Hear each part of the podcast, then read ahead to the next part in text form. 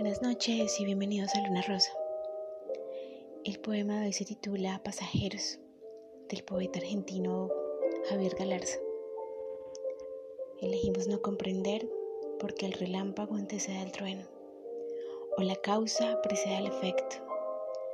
La paradoja fuimos nosotros, llegando tarde a un lugar que no existe, un horizonte de sucesos que devora las estructuras del mundo de la ilusión un antisitio donde el cosmos se libera del peso de las miradas y preguntas que lo obligan a manifestarse tan solo para responder algo que no sabe.